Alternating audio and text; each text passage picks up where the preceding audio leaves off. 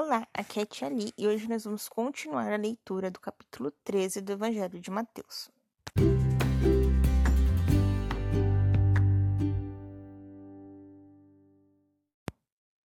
Bem-vindos aos Novenáticos Kids e hoje nós vamos ler, vamos continuar lendo o 13 terceiro capítulo do Evangelho de Mateus a partir do versículo 31.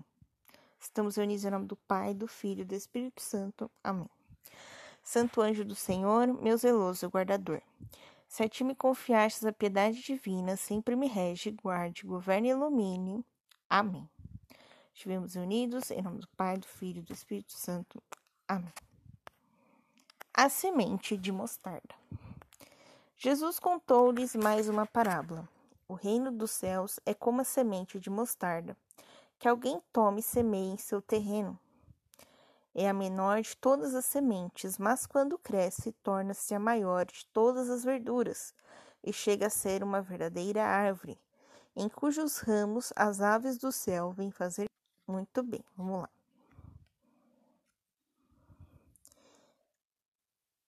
A semente de mostarda, ela é bem, bem, bem, bem pequenininha. Você já viu a semente de mostarda? Eu não consegui ver, ela é tão pequena que eu não consegui ver. Bem, enfim, ela é bem pequena, tá?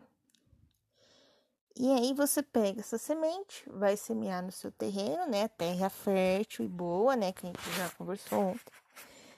E ela vai começar a crescer, né? Ela vai brotar e vai crescendo, crescendo, crescendo, crescendo, crescendo até virar uma árvore. Muito bem. E aí, nos ramos dessa árvore, suporta até os passarinhos que vêm fazer os seus ninhos. Piu, piu, piu, piu, piu, piu, piu, piu. Ai, que lindinhos. Bem, então. Uh, o que ele quer dizer?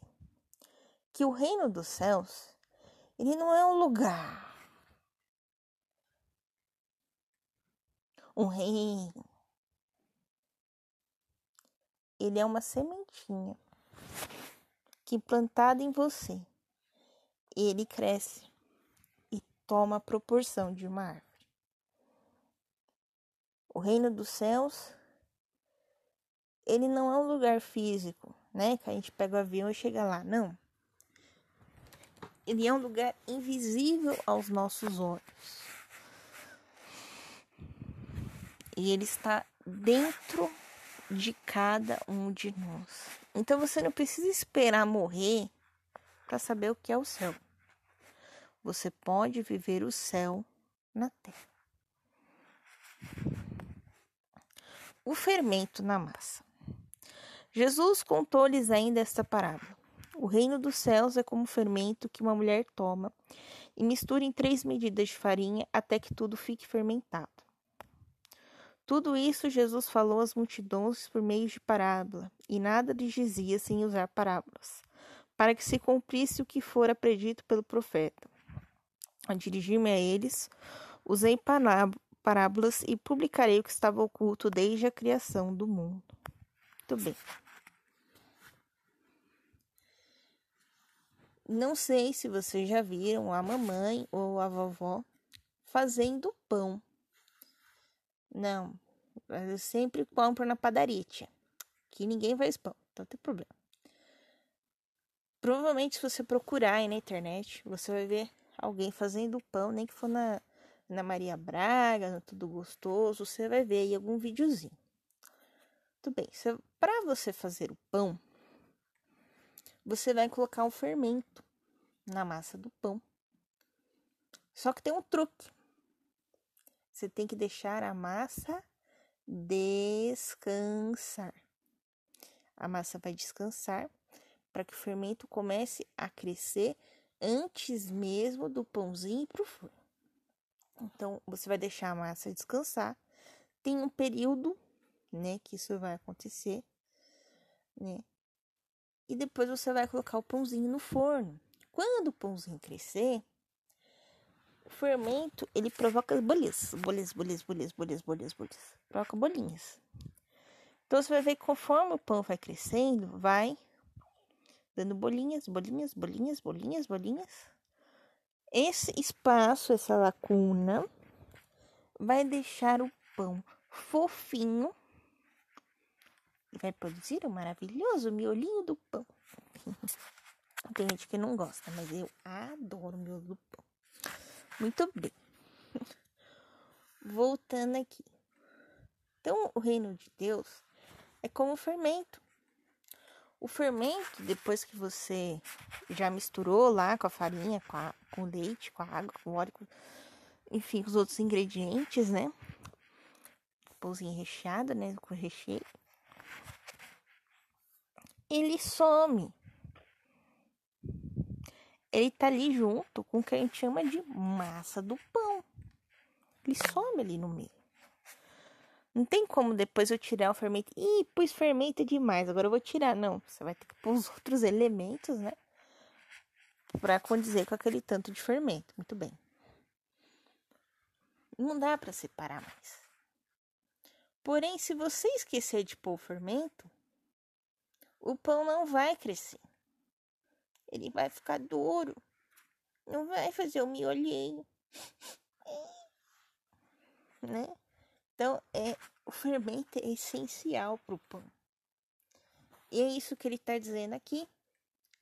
O reino dos céus é essencial para nossa vida. A gente não vai enxergar o fermento quando o pão já está pronto. Mas, sem o fermento, pão não é pão. Pelo menos não vai ser um pãozinho gostoso, né? Sem o fermento, o bolo não cresce. Não fica um bolo legal. Fica um bolo fofinho, macio, gostoso. Não fica. Né?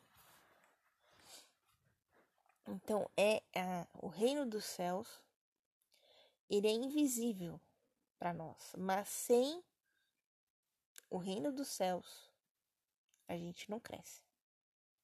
Tá, mas é a parte do descanso do pão, tia parte do descanso do pão, às vezes, nós, para crescermos junto a Deus, precisamos também passar por uma fase de descanso, entre aspas, né?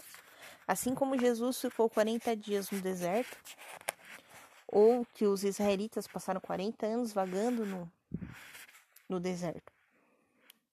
Nós também precisamos passar por um tempo de reflexão, por um tempo de aprendizado, por um tempo de saber quem nós somos, quem nós somos em Deus, enfim, e, e tudo isso junto misturado, nós chamamos de deserto espiritual.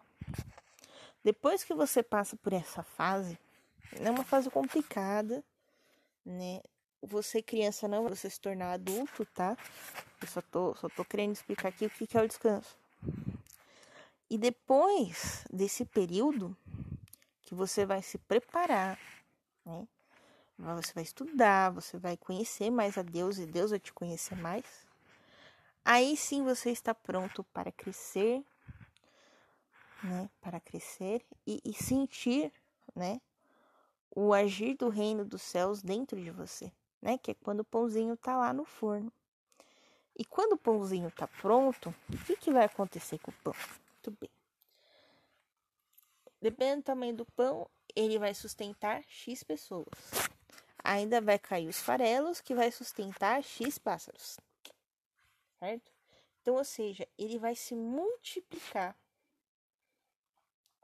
Ele vai se multiplicar. Certo? Essa é a função do pãozinho. Beleza? Oh, quer dizer, do fermento no pão. Beleza? Hum. Essa conversa deu fome. Bem, enfim. Para não ficar longo, nós vamos explicar a parábola do joio no próximo podcast.